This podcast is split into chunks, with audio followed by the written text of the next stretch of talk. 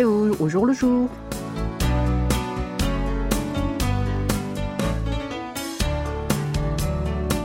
Bonjour à tous, merci de nous retrouver pour cette nouvelle édition de Séoul au jour le jour. Cela fait environ neuf mois que les règles de distanciation sociale ont été levées. L'heure d'ouverture des établissements publics est redevenue normale, mais les banques continuent de fermer à 15h30. De plus, certaines d'entre elles ont décidé d'interrompre le travail durant l'heure du déjeuner pendant une heure. Et cela suscite des plaintes des citoyens.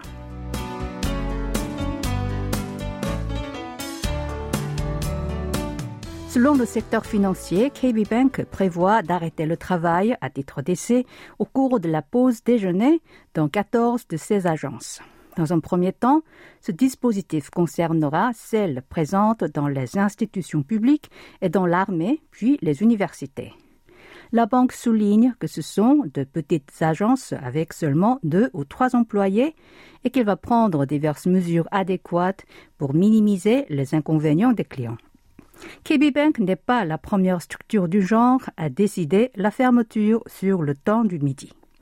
Quelques banques régionales ont déjà arrêté le travail pendant la pause repas du midi. Mais KB Bank est la première grande banque à l'échelle nationale à suivre cet exemple. Le syndicat du secteur financier demandait depuis longtemps cette pause, car, selon lui, les employés des banques qui doivent rester au guichet en alternance pour accueillir les clients pendant la pause du repas risquent de ne pas pouvoir déjeuner à temps. Cependant, certains craignent que cette mesure augmente les incommodités des consommateurs et se répercute sur les autres banques. Actuellement, les banques ont réduit leur temps de travail d'une heure depuis la crise sanitaire. En outre, si on y ajoute une heure de la pause repas, il n'y a que cinq heures où les clients peuvent aller s'occuper de leurs affaires dans ces institutions.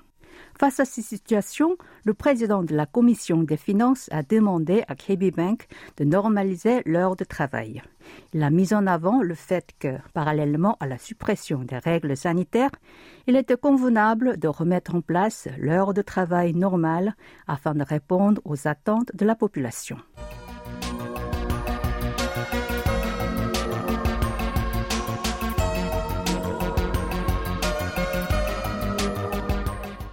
Le Parti du pouvoir du peuple, la formation au pouvoir, prévoit d'organiser en mars prochain la convention nationale où l'élection du président du parti aura lieu. Les candidats à la tête du parti ont commencé à former leur camp électoral. Et lors des campagnes électorales, on parle souvent du bon emplacement pour l'élection. Ces hommes politiques trouvent des locaux situés à Yoido, où se trouve l'Assemblée nationale et la KBS. Également, la maison mère de KBS, World Radio, et plusieurs d'entre eux choisissent des immeubles qui avaient abrité les camps électoraux de quelques anciens présidents de la République et leaders d'un parti politique. Le député Kim Gi-hon, par exemple, a loué un bureau dans un bâtiment qui est considéré comme l'un des meilleurs emplacements de Yoido. Il s'agit de l'immeuble où l'ancien président Moon Jae-in a formé son camp lors de la présidentielle en 2017. Inagan, l'ancien chef du parti de l'opposition Le Minju, a pris un bureau pour l'élection du président de la formation en juillet 2020. Chu Ho-young, président du groupe parlementaire de la formation gouvernementale actuelle, pour sa part, a choisi le bâtiment où l'ancienne chef de l'État, Park avait utilisé lors de sa campagne électorale pour la présidentielle de 2012. Quant au député Han Chol-soo, qui a déclaré sa candidature pour devenir président du parti au pouvoir, a loué un bureau dans un immeuble. Il s'agit d'un bâtiment où l'ancien dirigeant Kim Yong-sam a installé son camp électoral lors de la présidentielle en 1992. Le maire de Séoul, Oh Seun, a également choisi cet endroit pour l'élection de l'an dernier. C'était aussi le cas de Lee Jae-myung, qui s'est présenté à l'élection présidentielle de l'année dernière. Eh bien, c'est le moment de prendre une petite pause musicale. Nous allons écouter la chanson de Sang Shigyong, Odiedo nulle part.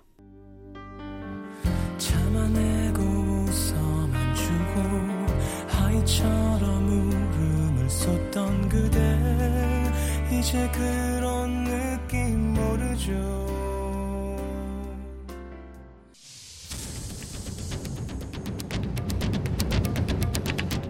Vous avez aimé Vous avez détesté Vous avez adoré Faites-nous part de vos réactions en nous écrivant à french.kbs.co.kr.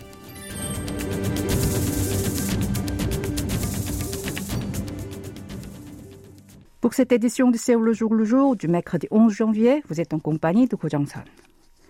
Le vieillissement de la population et la faible natalité sont devenus des problèmes graves en Corée du Sud. Ces phénomènes se répercutent notamment sur les régions d'agriculture et de pêche, et leur population continue de diminuer au point de craindre leur disparition. De plus, la pénurie de main-d'œuvre industrielle s'aggrave et les établissements scolaires ont du mal à accueillir suffisamment d'élèves. Face à ces difficultés, le gouvernement du pays du matin clair prend diverses mesures telles que l'élargissement du système de permis de travail, le renforcement du programme des emplois saisonniers ou la création de l'Office national d'immigration. L'exécutif prévoit également de modifier le système de permis de travail pour prolonger la durée de séjour des employés étrangers à plus de dix ans. Les collectivités locales, de leur côté, conclut des conventions avec des pays d'Asie centrale ou d'Asie du Sud-Est dans le but d'attirer des travailleurs étrangers saisonniers. Ces derniers sont destinés à travailler dans l'agriculture ou la pêche pendant cinq mois au maximum.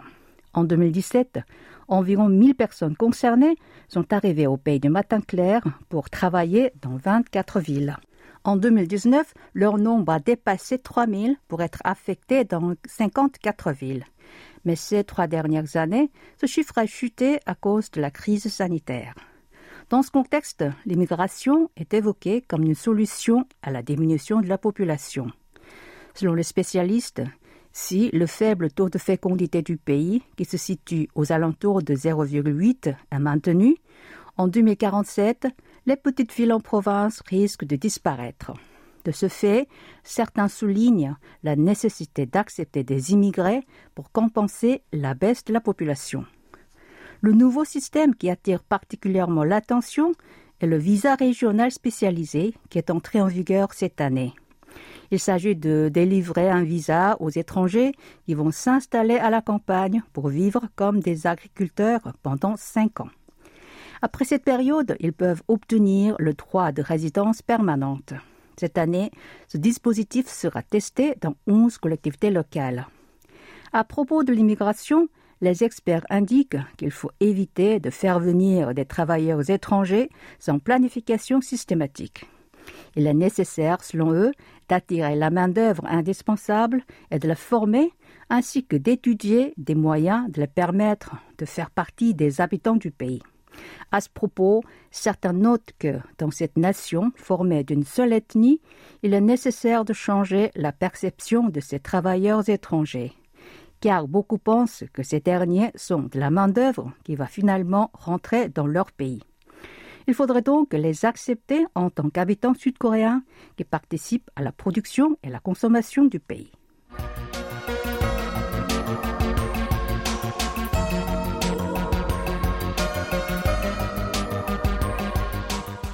Aujourd'hui, un grand nombre de créateurs de contenu gèrent leur chaîne sur YouTube et présentent des vidéos sur des sujets variés. Parmi eux, il y en a un qui attire l'attention. S'il se distingue des autres, c'est parce qu'il utilise sa chaîne pour l'intérêt public. Il s'agit du youtubeur du nom de Dongnae Jikimi, qui signifie gardien du quartier. Depuis l'ouverture de sa chaîne en octobre dernier, il a surpris plus de 100 criminels de drogue pour les notifier à la police. Il trouve des malfaiteurs liés aux stupéfiants et les signale à la police pour que cette dernière les arrête. Il filme tout ce processus et le diffuse en temps réel sur la plateforme. Ce gardien du quartier est en fait un restaurateur. Il dirige un restaurant spécialisé dans la livraison de plats cuisinés. Il a décidé de contribuer à l'arrestation des criminels après avoir regardé un reportage à la télévision. Dans ce programme, on s'infiltrait dans un lieu de commerce sexuel pour dévoiler des actes illicites qui s'y produisaient. Au début, il travaillait seulement avec un ami, mais maintenant il a une dizaine de personnes qui l'aident. Ayant regardé ses contenus, ces dernières ont eu l'envie d'attraper des scélérats et ont proposé de lui venir en aide régulièrement. Chaque jour, il reçoit en moyenne 10 à 15 renseignements sur les délits via des emails ou d'une messagerie mobile. C'est grâce à ces informations qu'il a pu avoir un si bon résultat comparable à un inspecteur expérimenté. Voici comment il travaille. D'abord, il parcourt les explications de chat ou Twitter pour découvrir des individus suspectés de trafic de drogue. Ses assistants les contactent et prennent rendez-vous.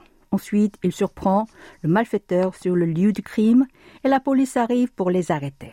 Ainsi se termine son opération. Il se trouve parfois dans une situation dangereuse. Une fois, un criminel l'a percuté avec sa voiture pour s'enfuir et il a été blessé. Après cet accident, des spectateurs de sa chaîne lui ont offert des équipements de protection comme des matraques télescopiques, des gilets anti-couteaux ou des sifflets électroniques. Il est devenu un personnage bien connu des commissariats de police dans la région où il travaille. Le gardien du quartier gagne, grâce à sa chaîne, environ 750 euros par mois mais il est toujours en déficit parce qu'il dépense plus de 2000 euros par mois pour l'entretien de son véhicule et le coût de la main-d'œuvre. De plus, comme il doit braver parfois le danger, il est souvent blessé. Cependant, il est déterminé à continuer ses actions pour réaliser la justice et propager une influence vertueuse dans notre société.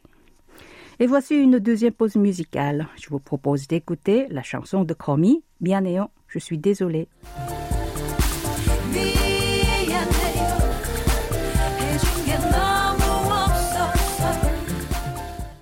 Park, âgé d'une cinquantaine d'années, gère une supérette ouverte 24 heures sur 24 à Séoul. Il a récemment embauché comme travailleur à temps partiel un sexagénaire du nom de Che.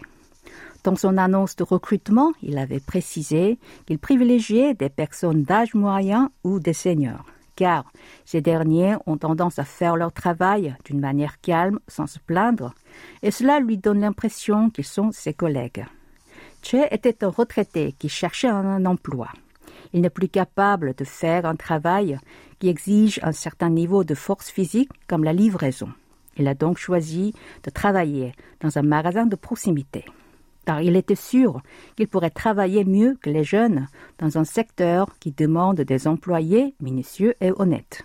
Jusqu'à maintenant, dans les supérettes ouvertes 24 heures sur 24 et les restaurants rapides, la plupart des salariés à temps partiel étaient des jeunes d'une vingtaine ou d'une trentaine d'années. Mais dernièrement, ceux de plus de 50 ans se multiplient. D'après l'Institut national des statistiques, le nombre d'employés dans le secteur tertiaire est passé de 3 millions à 3,1 millions, soit une augmentation de 3% Plus précisément, celui des individus de 15 à 29 ans a affiché une diminution de 600 000 personnes, alors que celui des personnes de plus de 50 ans, une progression d'1,5 million.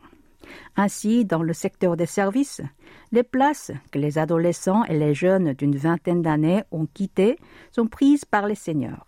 Une application d'annonce professionnelle destinée aux individus d'âge mûr a enregistré plus de 500 000 téléchargements. Les entreprises se précipitent aussi pour recruter des travailleurs de cette tranche d'âge.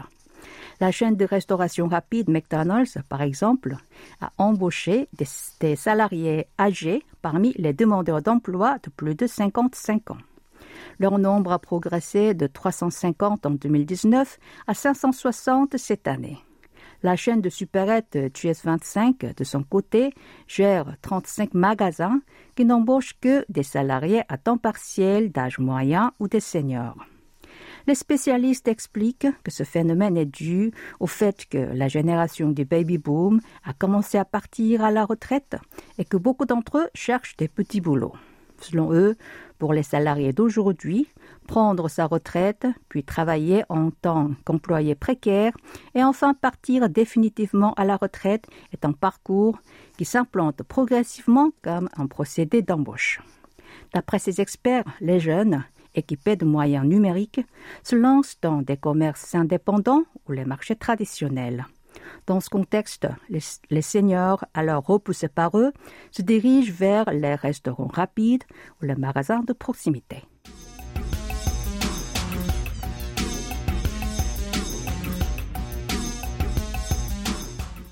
Dernièrement, l'histoire triste et émouvante d'un petit garçon s'est répandue dans la presse et sur Internet.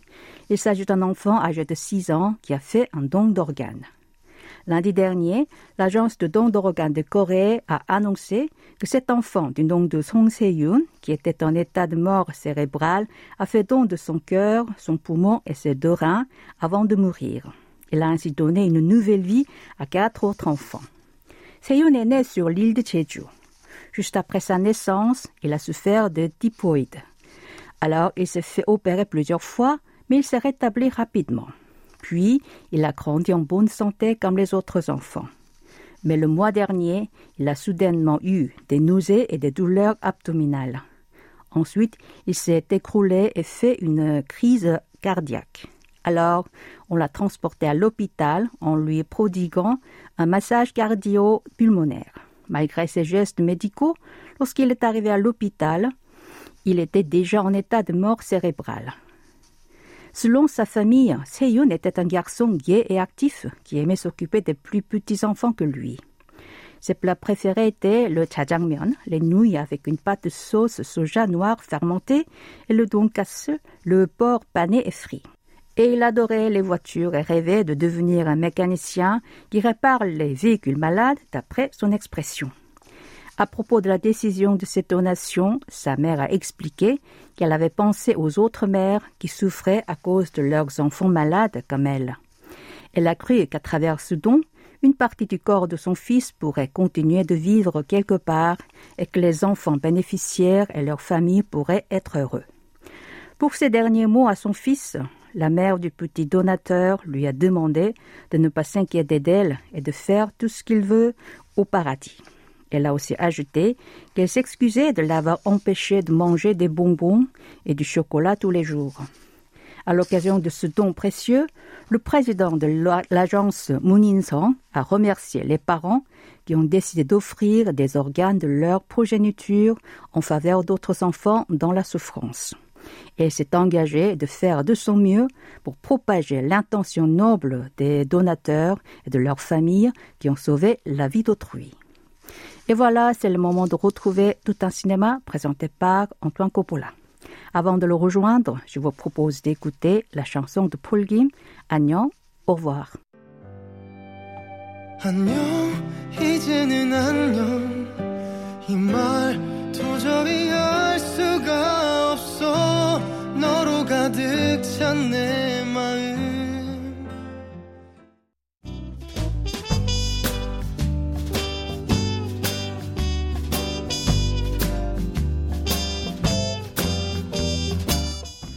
Bonsoir à toutes et à tous. L'actrice John Jong-so est à l'affiche de la série Bargain, après son excellente prestation dans la série Moneyest Korea sur Netflix.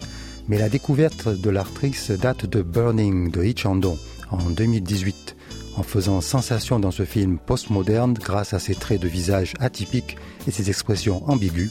John Jong-so a, à la différence de la plupart des acteurs sud-coréens, rapidement commencé une carrière internationale. Voyons ce qu'il en est. En 2018, le célèbre réalisateur Lee Chandong cherchait un visage nouveau, jeune, ambigu et atypique, pour incarner la jeune fille qui allait faire tourner la tête au prolo prétendant écrivain Yu Ha-in et au riche bobo coréano-américain interprété par Steven Yeun. Cette pseudo-adaptation d'une courte nouvelle du japonais Murakami Haruki et vraie adaptation de Barnes de William Faulkner était en fait remplie de métaphores derrière son aspect réaliste et terre à terre. La jeune John Jong-so représentait une sorte de bodhisattva, une créature nirvanesque éprise de beauté et de liberté, qui dévoilait ses dangereux secrets au jeune prolo écrivain jusqu'à l'obséder fanatiquement avant de disparaître. Sa disparition était plus ou moins liée au riche Stephen Yeun, qu'elle avait choisi de suivre, pour lui révéler la futilité de sa recherche de manipulation des autres, notamment des beautés féminines qu'il mettait en cage avant de les trouver ennuyeuses.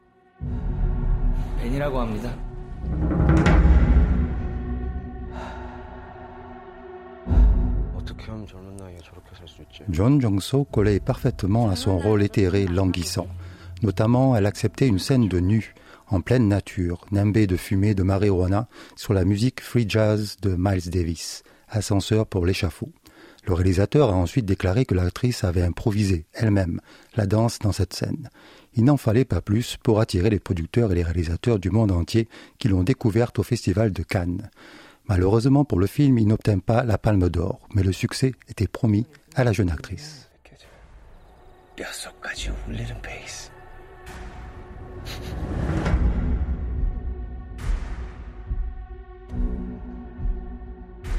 뼛속까지 울리는 베이스. 저 사람이 너 왜 만나는 것 같아?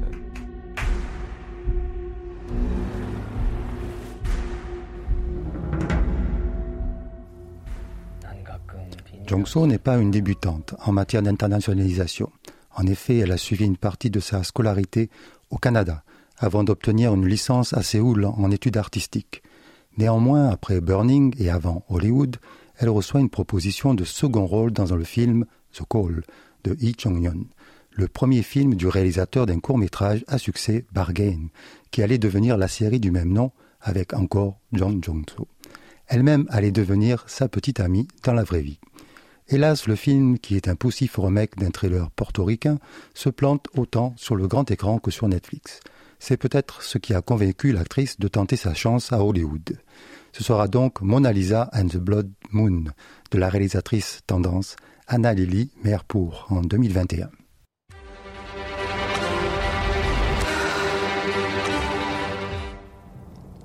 Ce thriller fantastique n'est toujours pas diffusé en Corée du Sud. A eu les honneurs du Festival de Venise où il a été bien reçu malgré son scénario alambiqué. Jong-so revient à Séoul pour tourner Nothing Mysterious, une romance moderne avec Son Sok-gu.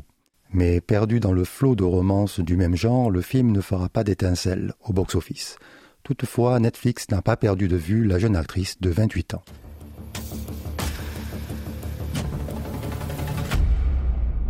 바로 내일 우린 여길 탈출한다. La plateforme américaine Netflix obéit presque aux mêmes lois que celles des producteurs de cinéma. Elle capitalise sur des visages qui ont marqué les écrans. C'est le cas de Jong-so qui rempile dans le rip-off ou démarquage de la série espagnole à succès Money Est. Énorme succès international de Netflix, sa version coréenne est bien plus qu'un simple remake. C'est une transposition et un développement repensé dans le contexte coréen, notamment le conflit nord-sud. John Jong-so y interprète une voleuse d'élite, athlétique et sexy, qui aide au hold-up du siècle, avec des dessous politiques. Même si son rôle est bien plus caricatural que celui de l'éthéré Bodhisattva de Burning, elle s'affirme comme une forte personnalité capable de tenir un premier rôle. C'est ce qu'elle fait dans la série suivante, cette fois pour Tiving CJ, dans Bargain, série qui est aussi internationale car elle est diffusée par Paramount+. Elle y interprète une jeune vierge prostituée qui s'avère être une machiavélique contremaître d'un business de trafic d'organes. Avec deux séries de niveau international, la carrière de l'actrice est définitivement lancée. La preuve, on l'annonce déjà dans une autre production de Netflix pour 2023.